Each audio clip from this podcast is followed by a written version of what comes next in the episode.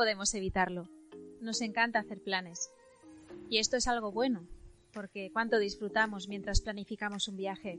Pensamos en ir a visitar a algún familiar o amigo que hace tiempo no vemos, o imaginamos lo bonita que será la casa que vamos a comprar. Pero estos planes no siempre se llegan a realizar. Grabamos este episodio aún inmersos en la crisis sanitaria generada por el coronavirus. Este pequeño virus nos ha vuelto a recordar algo que la sabiduría popular nos decía hace tiempo, pero que parecía olvidado. El hombre propone y Dios dispone. Por eso queremos empezar hoy preguntándoos ¿qué planes tenías previstos y se han visto afectados por la pandemia actual? Pues en mi caso, eh, con esto de la cuarentena, se ha visto truncado, por ejemplo, las vacaciones de fallas, que tenía muchas ganas, porque yo a mí las fallas me gustan muchísimo. También las vacaciones de, de Pascua y todo eso, ya no por salir de viaje, sino porque puedes pasar mucho más tiempo con tus amigos, tienes más tiempo libre. Y también tenía exámenes, exámenes que ahora mismo no sé cuándo se van a hacer. También lo tenía todo ya organizado para el trabajo de fin de grado. Ahora tampoco sé si voy a poder, o sea, seguro, seguro que lo presentaré, pero no sé tampoco qué fechas. Y en general, más o menos eso, ver a amigos, ver a mucha gente y tiempo de ocio en general que pues lo vamos a tener que disfrutar pero de otra forma encerrados en casa. Pero bueno, tampoco nos podemos quejar porque gracias a Dios tenemos salud y aunque estemos encerrados pues hay gente que lo está pasando peor.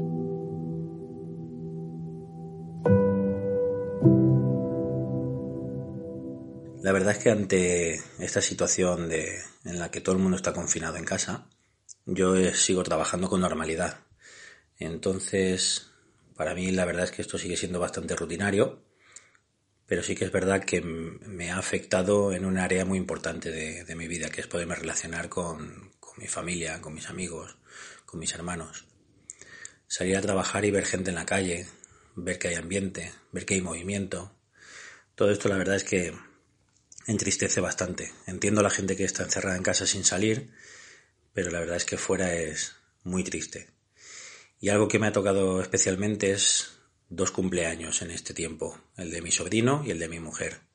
No poder estar con ellos celebrando su nacimiento, no poder darles un abrazo, un beso y un regalito. Bueno, a mi mujer sí que puedo dárselo, pero no es lo mismo, no poder celebrarlo en familia.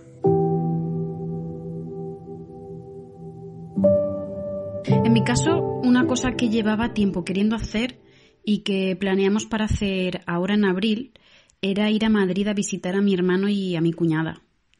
Que aunque sí que nos habíamos visto aquí en Valencia, porque ellos han venido unas cuantas veces, nosotros no vamos desde antes del verano pasado porque eh, em, entre el embarazo y luego que nació Chloe en noviembre, pues nos estábamos esperando a que la pequeña tuviese, pues eso, unos cuatro o cinco meses para hacer el viaje hasta allí, que son unas cuatro horas, y, y entonces nos esperamos eso hasta, hasta abril. Y nos queríamos esperar. Y luego bueno pues apareció el, el coronavirus y bueno pues nos ha tocado posponerlo porque claro eh, no era seguro ir hasta allí y tampoco nos iban a permitir salir después, pero vamos, que fue un plan frustrado.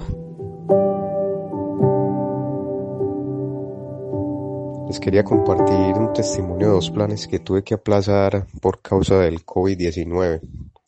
El primer testimonio es que yo estaba buscando trabajo hacía unos días atrás, ¿sí? o unos meses atrás más bien. Y bueno, por fin logré conseguir un trabajo, aunque por días, pero bueno, ya estaba por lo menos empezando a cambiar un poco el panorama. Y justamente en esos días el gobierno nacional dio estado de alarma. Tuve que aplazar mi tan anhelado y tan esperado trabajo. El segundo testimonio es que eh, mi esposa y mis hijos están eh, retirados o están en otro país, ¿sí? Y bueno, eh, ya llevo un año aproximadamente sin verlos. Y hasta que por fin logré comprar los vuelos para este mes de abril. Pero claro, dada la situación mundial por el COVID-19, me vi en la obligación de cancelar los vuelos. Esos son mis dos testimonios. Yo sé que yo no soy el único, o más bien la única persona que está viviendo este tipo de situaciones. Que millones de personas en el mundo están viviendo situaciones aún mayores. Y pienso que toda situación y circunstancia está en las manos de Dios y que tiene el control absoluto de todo y de todas las cosas. Por eso yo seguiré confiando y esperando en el Dios de nuestra salvación.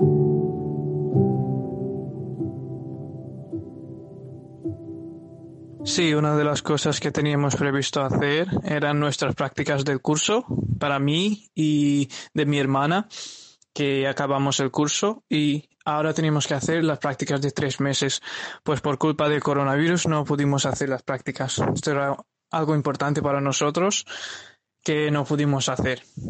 Y ahora lo que van a hacer es que nos han dado un proyecto para hacer, nos, vamos a presentar el proyecto y nos vamos y ellos nos van a, a dar como buenas las prácticas y no, no van a suspender las prácticas. Pues así tendremos las prácticas también como hechas. Sí, esto ha sido lo que nos, nos hubiera gustado hacer porque era algo importante y nos ayudaría en nuestra vida laboral en el futuro, nos podrían ah, haber contratado y todo esto. Pero gracias a Dios, creo que eso ha sido la voluntad de Dios, que sabemos que todo lo que pasa en nuestras vidas es para nuestro bien.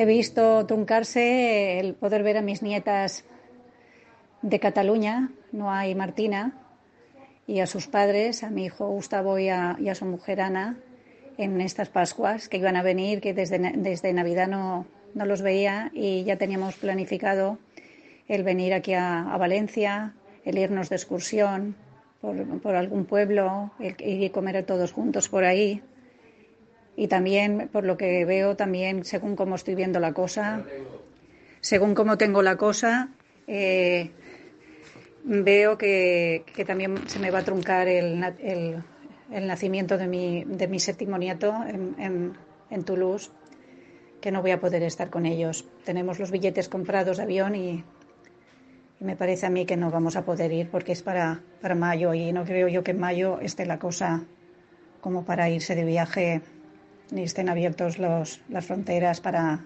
salir de España ni nada. Entonces, lo dejamos en manos del Señor y es lo que, lo que hacemos. Si esto me lo dicen a mí hace dos meses, me hubiese dado, no sé. Pero conforme veo la situación, veo que lo que, con lo que digan las autoridades sanitarias y el gobierno, pues habrá que acatarlo y por el bien de todos y por el bien de uno mismo y de, y de los demás.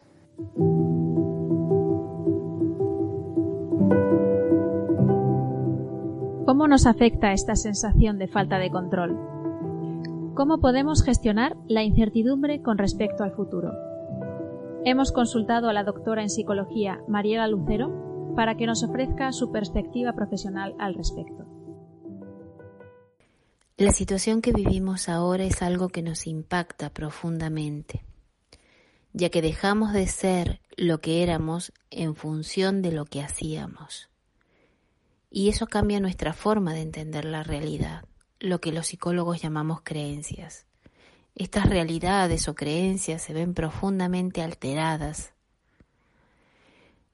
Como consecuencia de ello se provoca un bloqueo, un nudo emocional que no nos deja procesar lo que ha ocurrido, que en otro momento nos permitiría extraer un aprendizaje y poder darle un significado a esta experiencia que vivimos.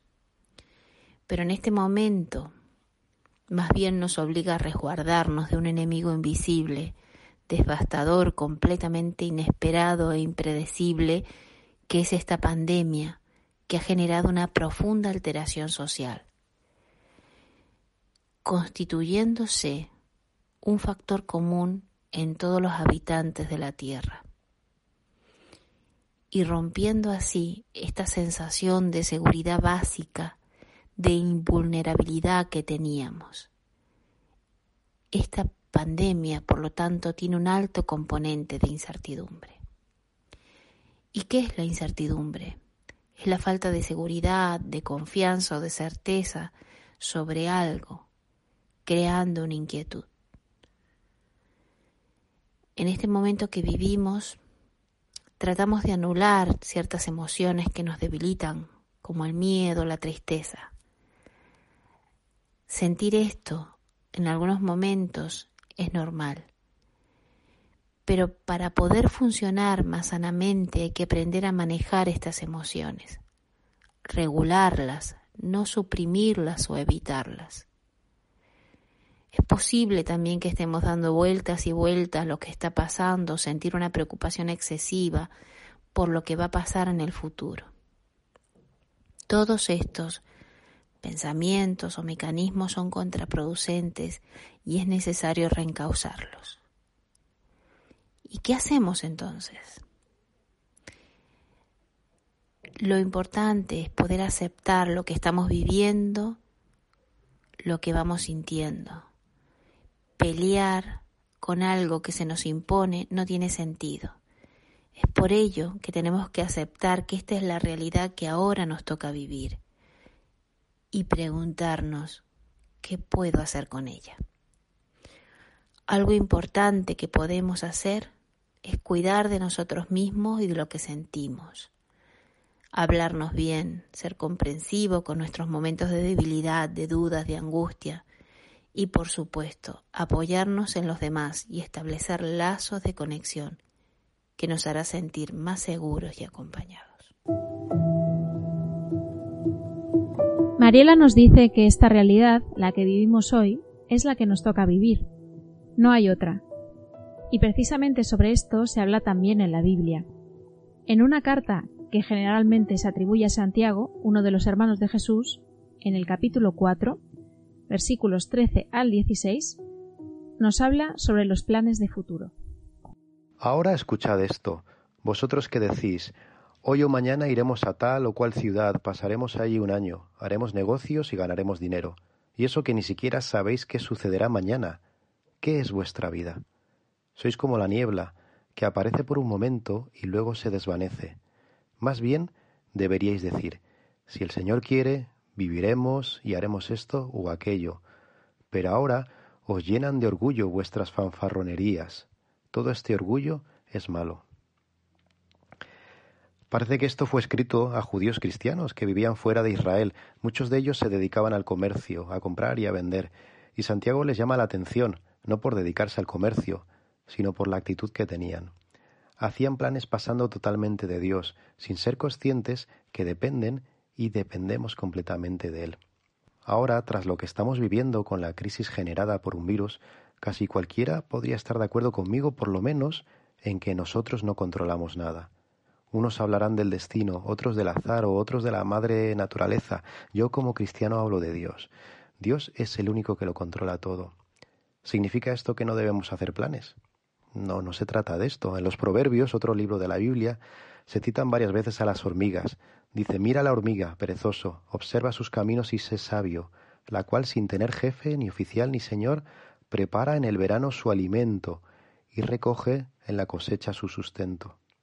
Claro que es bueno, es lícito, es necesario hacer planes y organizarse, pero dentro de todo lo que uno hace y planea, tiene que saber lo que estamos viviendo ahora, que nuestra vida es como la niebla, que nuestros planes son castillos de naipes, cualquier cosa fuera de nuestro control puede hacer caer el castillo que hemos levantado, yo no tengo el control. Y esto puede parecer muy negativo y puede agobiar, a nadie le gusta perder el control. Pero es que Aquel que me ha creado es el que lo tiene, aquel que me ama, el que me conoce, el que me entiende mejor que nadie, el que no falla. Él tiene el control. ¿Y quién mejor para tener el control de mi vida que Dios mismo?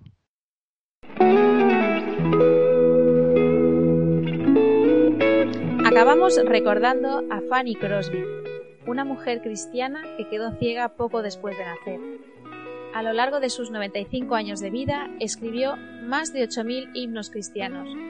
Uno de los más conocidos se traduciría literalmente como bendita seguridad.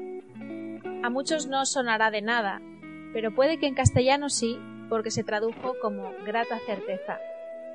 Esta canción, tal y como nos enseña la Biblia, nos habla de que la base de nuestra seguridad y certidumbre no está en nuestras acciones, ni en una institución humana, ni en una religión, ni en la práctica de ciertos ritos, sino que está en alguien mucho más poderoso y fiable que todo eso, en Jesús. Como dice este antiguo himno, esta es mi historia y es mi canción. Los que habéis experimentado esto sabéis de lo que hablo, pues esa bendita seguridad está al alcance de cualquiera que la pida.